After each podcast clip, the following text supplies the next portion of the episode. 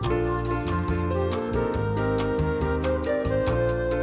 位朋友，大家好，欢迎来到爵士代 Jameson Stories 的 Podcast 节目，我是主持人光木。今天是跟教育家爸妈对谈，欢迎现场的两位主讲人。嗨，我是林老师，大家好。嗨，各位好，我是吴老师。二零二二年的年底啊，其实我们家里面也发生了蛮大的一些变化啊。十一月份的时候啊，吴老师因为突然开刀出院回家以后，我们家里面的一些家具啊、布置的格局也都有一些调整啊，也包括我们现在家里面会进来陪吴老师的居服员啊，还有送餐啊，甚至一些辅具的评估等等，再进入一些社会局啊、医院体系的照护的网络。那我们这一集呢，就是要跟大家分享一下这个非常具体的生活上面的一些改变啊，制度上面的一些细节呢，我可能就用文章的方式会跟大家分享。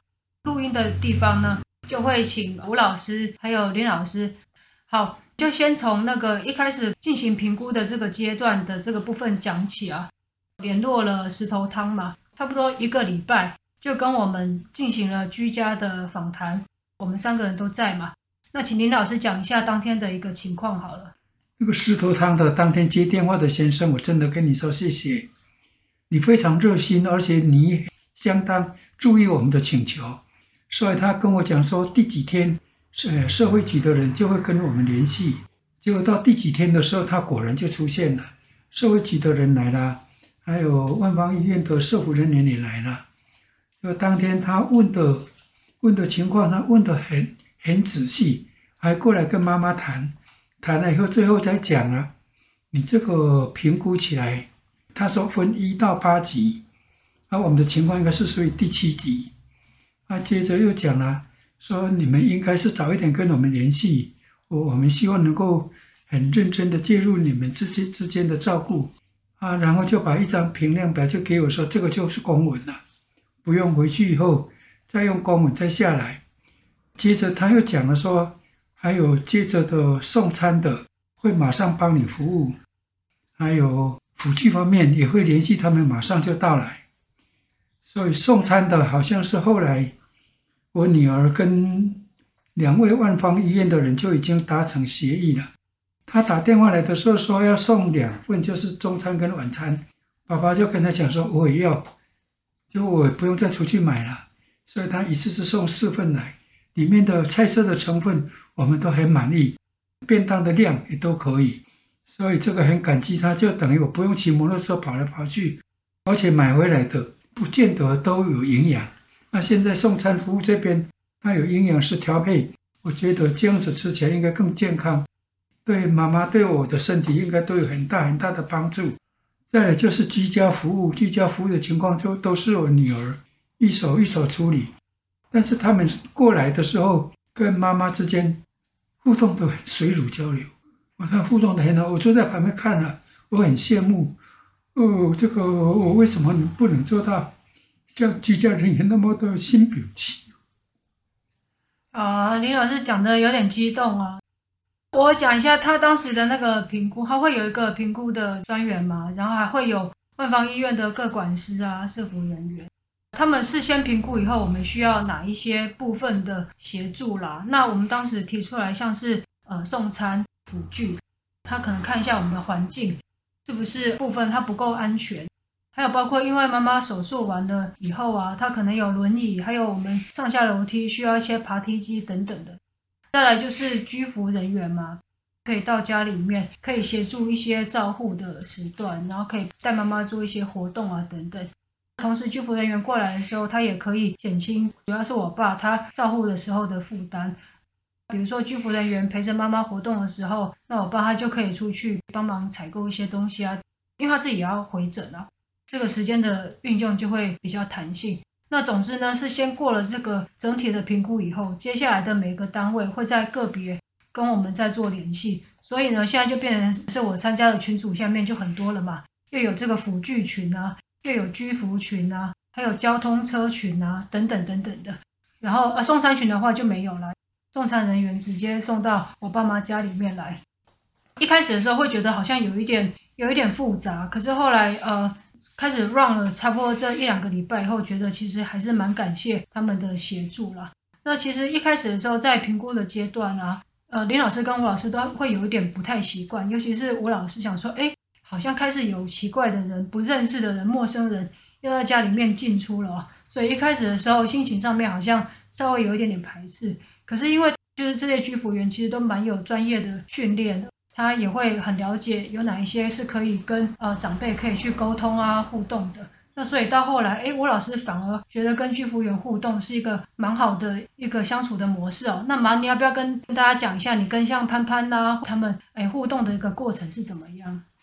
哦，第一个来居服的就是一个叫做潘潘的一位女士，他们真的是很专业，就跟你聊天，然后什么事情你跟他讲，他就马上。你说前面他就知道后面了，然后来的时候他会先教你做一些比较轻柔的运动，做一些运动就比如属于四肢啦、手啊、脚啊，哈，然后再帮你腿上再帮你检查，跟你热敷、按摩、推拿，就这样子前后大概两个多小时。他已经来过，已经有三次了吧，做的很好。嗯，那另外有一个就是谭谭小姐，谭小姐，她比较年轻，但她说她才二十岁。我说你是学学什么的？她说学长照的。那因为我离开我教书退休已经十多年了，我有点忘记哪个学校有长照这个科系。他说台北护理学校或是长庚都有啊。他三年下来，他念下来的时候。啊，技术他都有了。那个谭小姐曾经跟我说，她在课本上所说的那些道理，跟他来做这个实作的时候，好像有点不太一样。她只是话带过，没有时间讲那么多这样子。然后呢，这两位小姐都住的还蛮远的，一个住在南港那个展览馆那个地方，到我们这边来还有一段距离，坐搭两趟车。还有那个谭小姐，她就住在在碧潭的后面那个安坑，所以他们一出来都是从比较远的地方出来的，然后在台北市这边有一些好几个案子，他们说他们很喜欢这样的工作，很自由这样子。刚才林老师他是蛮蛮激动的，因为可能呃也是提醒大家，就是在家人照顾家人的过程里面啊，难免都会有一些摩擦啦，而且。这个时间也比较长嘛，可能不管是体力或者是心思跟压力上面都会比较大。当时在评估的时候啊，其实呃林老师他就有好几次很激动啊，就想说觉得自己好像都做得不够好。评估的人员都有一直在讲说，阿伯你已经顾得很好了，他们都会强调说，哎，现在有他们的这个网络介入，并不是说我们做得不够好，而是说他会希望能够减轻我们总体的负担。所以这个观念我们要是跟大家理清，大家如果是你现在也是处于像这样子的情况的话，应该要去适时的寻求一些网络上面的协助，然后在心态上面要用一个更正面的方式。当你做得很好的时候，也会有别的人他会愿意过来一起在帮助你，让这个事情做得更好。因为我自己也是在这样的情况当中嘛，我也是很了解，那也是想要用我们自己的情况，也是鼓励大家。很多事情我们是尽心尽力，那不要把压力全部压在自己的身上。在社会上面还是有很多的管道，我们可以去寻求协助的。所以现在林老师还是很激动，我现在还是不要让他讲话，我再继续多讲一点。然后，对啊，所以我觉得我们大家的观念啊，还有心态上面，我们都应该用更正面的方式来应对。那包括像吴老师也是啊，好几年以前他其实他就有常常讲说，其实不太喜欢外人一直进入到我们的家里面嘛。其实所有的生活上面的大大小小的事情，不要说外人了啦，其实林老师跟我麻烦小孩子也都很少啊。除了是就是这几年状况他可能变得比较明显以外，要不然更早之前他其实基本上很少跟我们小孩子谈说他们需要他们有哪一些需求的。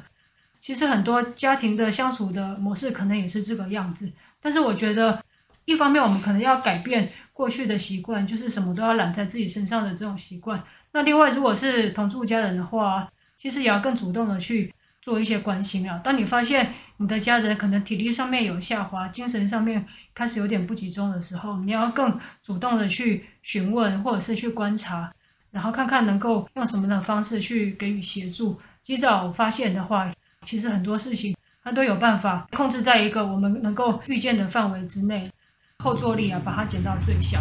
所以这个是我要跟大家分享的一些照顾的一些心得啦。好，然后呢，再来，哎，爸，你现在有没有好一点？好了，那那要不要讲一下你们那个便当里面他都准备什么菜给你们吃啊？哦，他嗯，送礼拜一到礼拜五。六日休息，嗯、啊，然后呢，中午吃就是四份啊，嗯，那就是中午是一种口味，晚上是一种口味，这样中午都一样，当天都一样，哦、每天送的都一样，哦，四个一样的便当，对对对，嗯、礼拜一就四个一样的便当，可是礼拜一到礼拜五每一天的主菜都不一样，嗯，啊，他菜都有换，每一天都不一样，那我就蛮喜欢吃，像我这个情况之下。我不能吃刺激的东西啊，像有的有时候外面的菜啊，有时候会有一些辣，你吃下去哇，吃下去好辣，这道菜也好辣。可是营养师调配的这个这个饭食哈，都很平和，看起来是会非常普通。而这种普通这个便当对我来讲，反而符合我的个性，吃下去里面的感觉就非常好，这样子。便当。不是非常的豪华嘛，又又贵又怎么样嘛，不适合我啦。哈，这样子我觉得蛮 OK 的。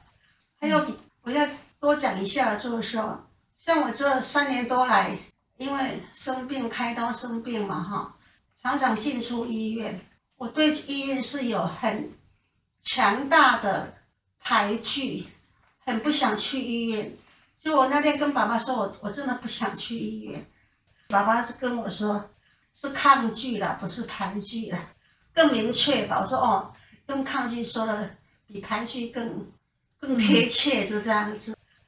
既然吴老师讲了这个，那我跟大家讲一下我妈这嗯、三年来算是生病的一个历程好了啦。一百零八年八月开刀，就二二零一九年，就是反正突然急性黄疸了，然后他那个时候刚好在。附近的一科眼科诊所嘛，然后那边的柜台的护理人员就发现我妈的那个肤色啊，整个颜色很怪，就说：“哎，你吴老师，你要不要赶快去挂一下急诊？你现在看起来怪怪的。”结果呢，皮肤都是黄的。对，结果结果一挂了急诊以后，就发现急性黄疸，后来发现是因为胰脏癌的关系。对对对，治疗黄疸一个一个礼拜。嗯，然后再来就是就开刀嘛，开刀住两个礼拜。对，然后第一次开刀出来是先进加护病房，对对，然后在加护病房的隔天，结果又说又要再开刀一次，因为他、哦、那也是很恐怖，对，因为他好像有一些出血。那那次的情况我讲一下好了，嗯、那个时候妈妈还在加护病房里面，那医生手术前也讲说有一些风险，其中最大的一个风险就是术后出血。那当时在加护病房，因为他限制时间，啊，他那是要限制时间的。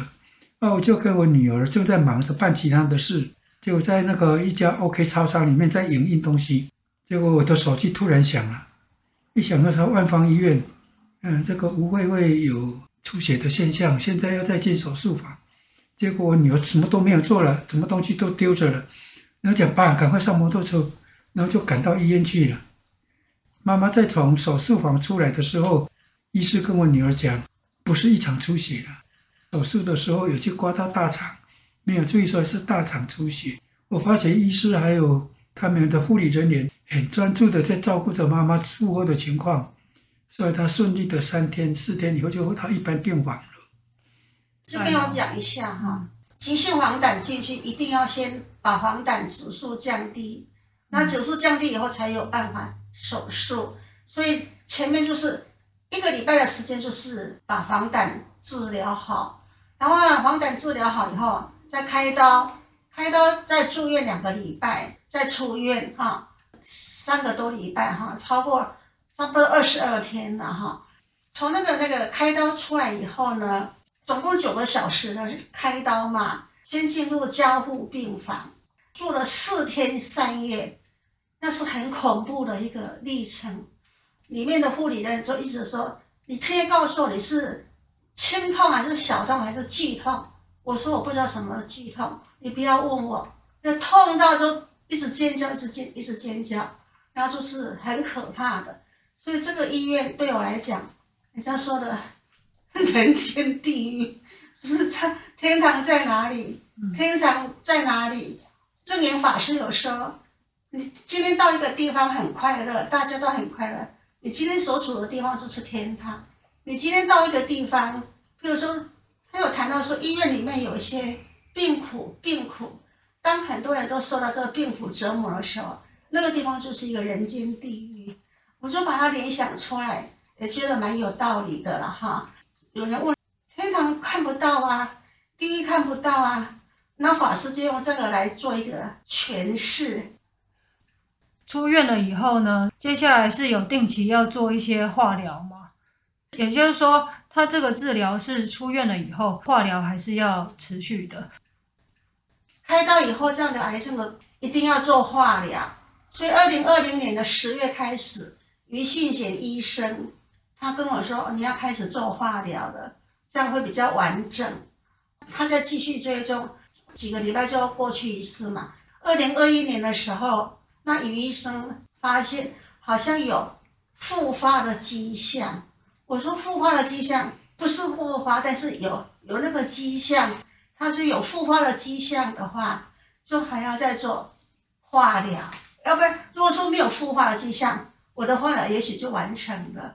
可是因为他发现有复发的迹象，他说你还要继续做化疗，啊，这样又把我吓到了。复发的迹象，那个化疗时间更恐怖，两个礼拜一次住院打那个化疗针，就是四天三夜，多漫长，多煎熬。一直吐，一直吐，一直吐，一直吐，每次这样就就这样吐。好，我再整理一下那个时序哈。二零一九年开刀完到二零二零年的十月中间，哦，是正常的，也没有要回去化疗。化疗还没有。对，是到二零二零年的十月。十月，对对。好，这个是外科的医生，就是于医生那边给的那个处方是说，因为有迹象，所以要回去做化疗。那化疗他要一直换药。他换药呢，他可能会先试某一种，比如说这一种药，它的疗程可能就是要住院四天三夜。那如果说这个指数还没有降下来，他可能会换另外一种药。那这一种药，它的疗程它有可能变成三天两夜，这个不一定，因为这个化疗的药，它会随着那个指数的变化，它会做调整，因为它会有抗药性。哦，我们在外科这边打的那个化疗的药。通常就是要住院的啦。对。那后来是差不多治疗到了几个月以后，我看二零二一年的一月份，于医师发现我的指数哪边的指数还是没有降低，他就把我转给血液肿瘤科的张家龙医师。嗯。所以我从去年的一月份开始就到张家龙那边去门诊，到今年的年底十二月。刚好两年了，他们医生之间有讨论，然后他说我的指数一直好像有地方一直高高高的，结果张家的医生就接下我了，然后目前为止是两年，后来给张家龙医生做我的那个主治大夫以后呢，我就是没有住院的，这刚开始是两个多小时，到最近就是半个小时而已，情况是越来越改进了，越来越好了。到最近，因为我因为髋骨的问题，然后我真的都不能出去。我一出门就是助行器，就是轮椅，又是便盆，也不能爬梯，不能做什么。我跟爸爸讲说，后来爸爸就帮我去拿药了。好，我就没有办法出去。让我跟爸爸讲说，你跟张医师讨论一下。我花了这段时间，在他的那个帮忙之下，我一定都进步了。我是不是可以不要再去打针了？尤其我这个现在情况，怎么可能去打针呢？我这个都一推着进，推着助行器，然后带着便盆进去嘛。后来张，然后呢，张超林是就是目前给我用口服的。那我希望我这个，我就不要再回去打针了。那爸爸他他是反对的，他是跟我讲很多很多很多的理由。这件事情我跟他之间。又有一些不同的意见了，可是后来我就没有讲话了，因为跑腿的是他。好，那我再跟大家做做一个整理哈，就是从二零一九年开始开刀，然后之后再治疗，这三年的时间当中，不管是外科或者是血肿科啊，中间也有大，有时候有一些放疗，就是那个放肿科，对，放肿科，呃，这些治疗我们都有很积极的去配合。那不管是让我们住院打化疗，然后调整药物，改变住院的时间。或者是我们就是当天到血肿科那边，大部分是呃现场会打半个小时的，两个小时到半个小时之间的针，然后对，然后后来就是带再带一些口服药再回来，就是每天这样子吃，呃，就等于说这段期间各种的治疗我们都算是都有很积极的去配合，那身体也在改进嘛。那当然，因为人类的这个身体跟血液的细胞它是活的，所以指数上面都会有一些上上下下、上上下下。现在的医生跟护理师也都很仔细啊，他会把每一个数据都会很仔细的跟我们做检讨啊，说，诶，它可能是代表什么样子的意义？但是这些数据可能对于真正在生病的人来讲，听起来都会心惊肉跳啊，情绪上面受到影响啊。尤其是吴老师这种比较精神上面比较敏感的人，他会很容易被这些数据上面去影响到他的一些心理上面的这个反应的状态。心理的状态会直接又去影响到他的身体上面的一些健康嘛，所以后来吴老师他不太愿意仔细听那些数据上面的解释，甚至有点觉得医院有点恐怖了，就是非不得已不要进去，不要太常到医院，我们在家里面这样比较轻松。那这样子也好了，那反正就是林老师去帮忙过去拿药，然后去了解听一些数据上面的一些问题嘛。那当然林老师他的观念上面也会有点不太一样。他其实也是希望吴老师赶快健康、赶快痊愈嘛，所以他基本上他会采取一个比较积极的方式，比如说医生说要打针，他就说好，那你赶快去打针。那医生说怎样怎样，说啊，那你就不能做什么，不能做什么，不能做什么。他们两个人的观念有点不大一样啊，目的都是希望这个身体能够健康嘛。我我也是啊，当然都是这个样子，只是说我们的立场还有我们的做法上面会有一些不太一样。我是建议说，有家人在生病的这个状况啊，一定要做好这个充分的沟通啦。不只是患者本身，还有家属，还有医疗的部分啊。其实大家都要做好充分的沟通。大家的立场一定会不一样，但是找到一个中庸的方法，这是最好的。我个人啊，最倾向是。对于患者的心理状态最舒适的一个状态啦，比如说，吴老师他说他不要到医院去，我说好好，你不去医院，心情比较好，那当然好啊。你在家里面开开心心的啊，诵诵经，那我觉得，哎，我妈这样看起来好像身体更好了一点，心情比较轻松一点，那我当然就同意啊。所以有时候我可能要反过来劝我爸说，哎，不要再让妈妈再到医院去打针啊。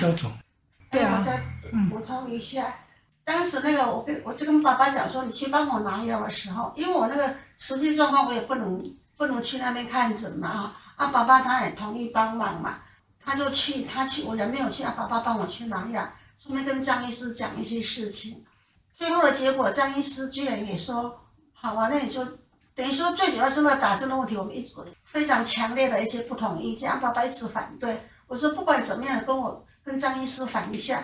结果张医师他居然说：“好吧，那就这样，就给他吃口服的，就这样子哈。”他说他的床单的 X 光是什么什么地方或是抽血部分，他都有控制得住，应该是 OK 的哈。这样子哈，这是一件事情。所以张医师那边目前情况是这个样子。还有一件事也要提到的，就是说放总科那个严医师那里，我中间有因为某一些状况也需要放射。放射治疗，放射治疗，他放射治疗前后时间上还有加上我给他那门诊，应该有两三个月。放射科那个杨医师那边，他也说已经完成阶段性的任务了，他那边也不用再挂号了。所以变成说我的境况在放总科那边就没有再 没有再过去了，是这样子。我的压力好像又觉得又更心情又更。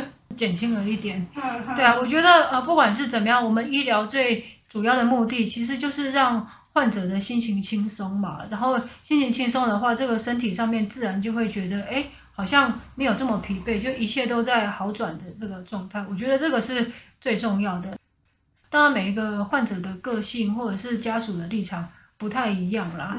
就像我刚才谈的嘛，这也是现在医疗里面很重要的一点，就是其实充分的沟通跟同意啊，这个是最重要的事情。那还是要以患者本身的意愿作为最优先的啊，尤其是像吴老师现在这个自主意识这么强的话，我们就是听他的，让他开心，这个事情是最重要的。所以我我的想法的时候，爸爸认为我这个人很固执，嗯，可是人家有句话叫择善固执嘛，也不是不好的事。那就是过程嘛，没有关系。